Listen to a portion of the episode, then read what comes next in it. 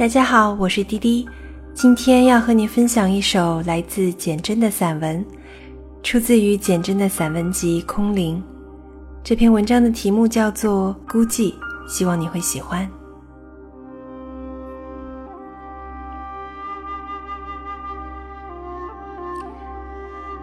孤寂，简真。登幽州台歌，唐，陈子昂。前不见古人，后不见来者。念天地之悠悠，独怆然而涕下。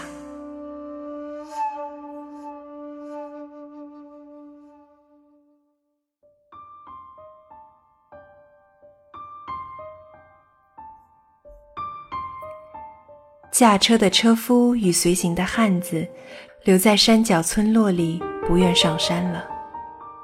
他们早就听说秋冬之交，这山是飓风的天下，当地人管它叫食人峰，吃人不吐骨头的。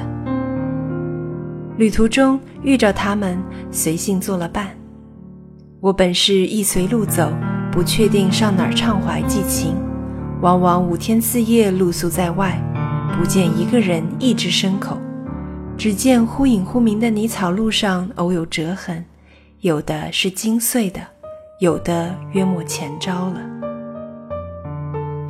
他们算是半个游民，本乡欠粮，年岁不好时，千里迢迢到异乡讨活儿做，卖点营生，看看一年将尽，开始往回走。他们的身上仍有一条红尘丝线。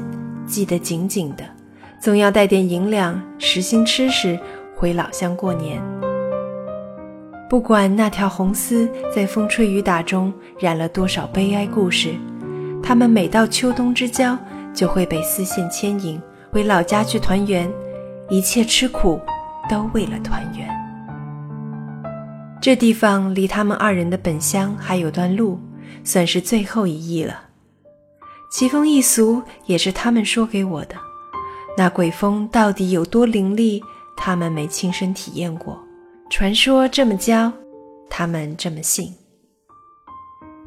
所以，虽然翻过这山是最轻省的路，他们死也不走，甘愿在平野上绕个大圈回山后的家。我看他们脸上齐布那种死也不干的神情时。心里头是艳羡与敬重的。一个人死也不干某件事时，往往代表内心里有一个比他自己的生命还重要的人藏着，他得为那人活得毫发不伤，他得去跟他团圆。他们暂时留在村里歇歇牲口，恢复脚力。我与他们定了约，若回得来，两天一夜后自会找上他们；若过了期限没见到人，不用等了，尽管揣着干粮赶路去，把我那份吃了。这地方风铃甚老，千年百代没人动它，吃了秋霜，一片红海。造化真是弄人，美的都是不能吃的，难怪村童少妇都土瘦。造化也戏人，美景总是布局在险崖上。仿佛绝美里头蕴含一道千古不改的宿命，必须以身相殉。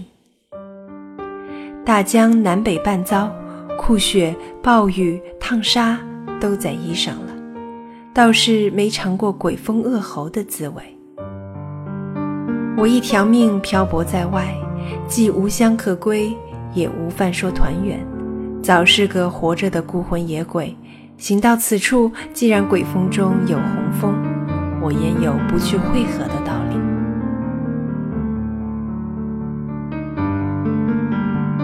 村子里的人听说我要上山，或掩柴扉必听，或喝小儿不让他们听下文，仿佛我是个邪物。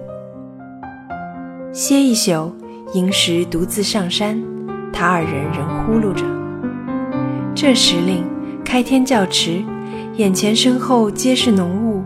到了山腰，回身已摸不清村落在哪儿了。看来这雾是锁人肉眼的，故意弄瞎对凡尘世间的依赖，要人孤穷穷的一无所靠，恢复七窍未凿的混沌，才把绝美呈到眼前。风果然越来愈厉，起先如游魂，后来露了厉鬼本性。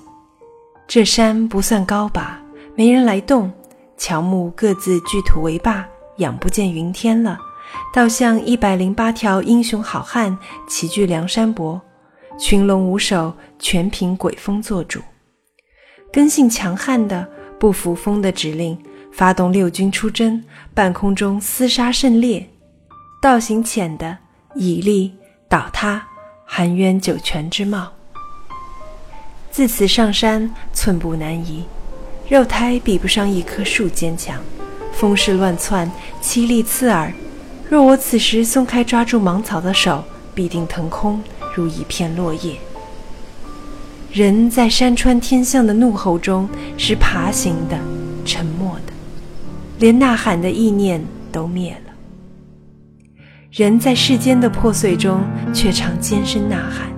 可见人对世间终究有一份预先的信任，也认为可以信任，所以遭难时的呐喊，乃在呼唤那份信任，控诉那份信任，希冀世间不要抛弃他。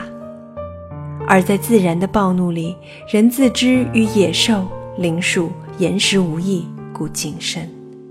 呐喊乃为了给另一个人听，期望获救。既然众人皆与灵石无异，喊。也是空喊，在狂怒的天象中，一头僵冷的兽，一块烈焰，一具英年壮汉的尸首，与一片枯叶有什么不同呢？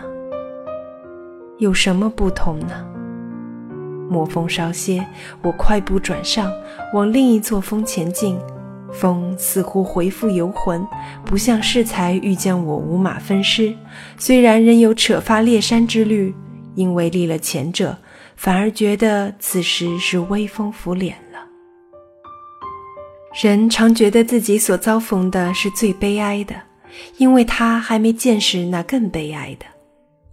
我把自己绑在一棵千年大树上，暂时与它合体，待转身面向山间空谷，奋力张眼。满空红潮，人世有多少生灵？这儿便有多少双峰，自成空中海域，在风的魔掌中滚涛怒舞，忽而如群龙飞天，又如六宫粉黛，一起飘媚西游。美才是真正的帝王，天地不过是左右大将军。在我之前，谁逊于此？在我之后，谁将埋骨于此？独自面对绝美，才明白，不是鬼风识人，是绝美叫人文静。而像我一样又拎着肉体凡胎回到世间的，便注定接受绝美诅咒，永远被孤寂缠身了。美，才是内心最严重的相思病。每当行过春阳高照的市集，或客店不眠的雨夜。或雪霁的火盆旁，孤寂总叫我偷偷抹泪，仿佛我是唯一背叛红潮的那片霜叶。